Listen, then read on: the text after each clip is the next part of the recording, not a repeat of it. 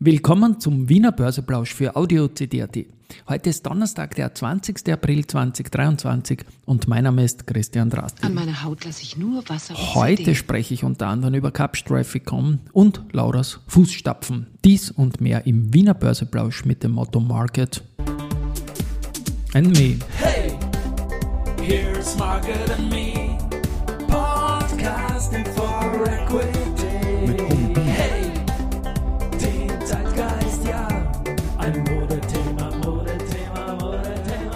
Ja, die Börse als Modethema und die Wiener Börsepläusche im April sind präsentiert von Wienerberger und Por. Schauen wir mal auf den Markt. 3261,45 Punkte jetzt um 12.05 Uhr, als ich das einlese. Ein de facto nicht Minus, sondern Wurscht von minus 0,03 Prozent, unverändert zu gestern de facto.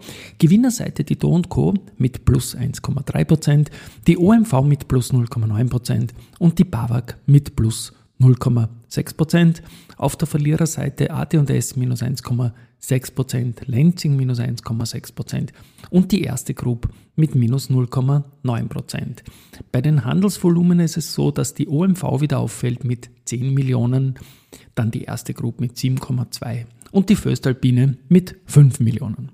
Aber wir wissen ja, vier Fünftel vom Umsatz werden in der zweiten Handelstagshälfte gemacht.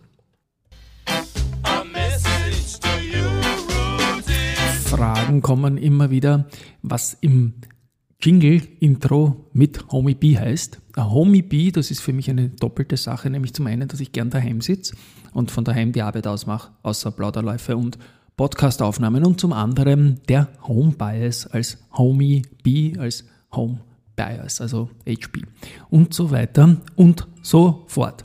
Gelesen habe ich auch bei der Wiener Börse, dass in der Kommunikation eine Veränderung geben wird. Die Laura Machler, bei der ich mich sehr für ihre Geschwindigkeit und die tolle Zusammenarbeit bedanken will, wird die Wiener Börse verlassen. Und die Julia Resch, die Leiterin der Kommunikationsabteilung, hat dann geschrieben, wer Lust hat, in Lauras Fußstapfen zu treten, bitte bei uns melden. Und ja, ich habe das mit der Julia gecheckt. Also man ist äh, auf der Suche nach einer Vollzeitstelle im Kommunikationsbereich. Und ja, Wiener Börse kann ich nur empfehlen, hier auch als Arbeitgeber. Gut, was haben wir sonst noch? Ähm, genau, das Aktienturnier. Da ist heute Tag 4 von 5 im Viertelfinale.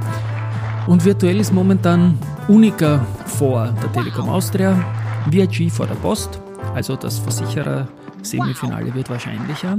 Erste Group ist wieder vor der Immofinanz und Balfinger ist deutlich vor Valneva momentan und damit können diejenigen, erste Group und Balfinger im, virtuell momentan im zweiten Semifinale, sind beide Aspirant, dass sie diesen Wanderpokal für immer gewinnen. Zur Unica möchte ich sagen, die können auch einen Wanderpokal für immer gewinnen und da geht es jetzt nicht mehr ums Aktienturnier. Da geht es darum, dass die jetzt 14 Tage plus in Folge haben und so wie es ausschaut, heute momentan unverändert, ist der 15. Tag nicht unmöglich. Und das Spannende ist, die Unica hatte schon mal eine Serie von 15 Tagen, hat im Vorjahr der UBM diesen Wanderpokal abgenommen und bei den Wanderpokalen gilt, bei Titelverteidigung, also wenn man in dem Fall sich selbst übertrifft und dazu muss die Unica noch heute steigen und dann auch noch morgen, also die alte Serie aus dem Vorjahr übertreffen, dann bleibt der Wanderpokal für immer bei der Unica. Einen ähnlichen Fall hatten wir im Vorjahr bei der SBO und zwar beim CEO-Ranking, als der Gerald Kromann seine alte Bestleistung übertreffen konnte. Der Wanderpokal, der war schon bei ihm und bei Übertreffen gilt, der Wanderpokal bleibt dann für immer beim Unternehmen. Gut, dann News heute. Die Post prüft den Ausbau vom Geschäftsstellennetz und die Verdichtung der Selbstbedienungslösungen.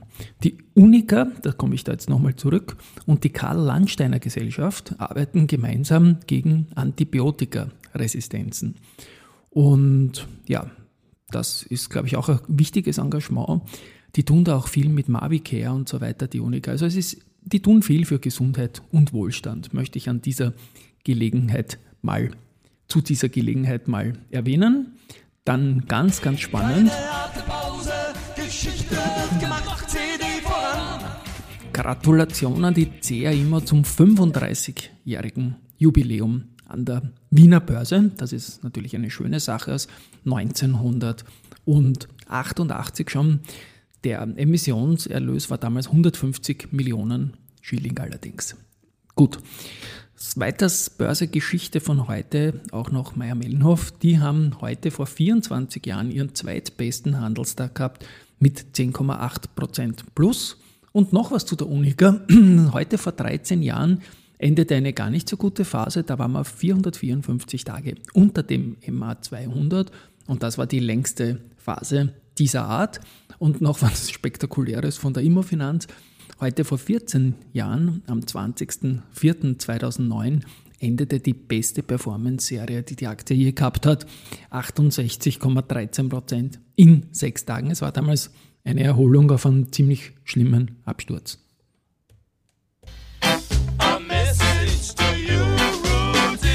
So, jetzt noch zu dem Unternehmer, wo momentan die meisten Hörerinnen und Hörerfragen reinkommen, nämlich zu Capsch Traffic.com. Da geht es eigentlich immer ums Gleiche, ums selbe, wo man gehört hat, wann jetzt die Schadenersatzzahlung kommen wird. Und da ja, ist man Trittbrettfahrer, da muss man warten und ich denke, das muss nicht unbedingt so schnell gehen.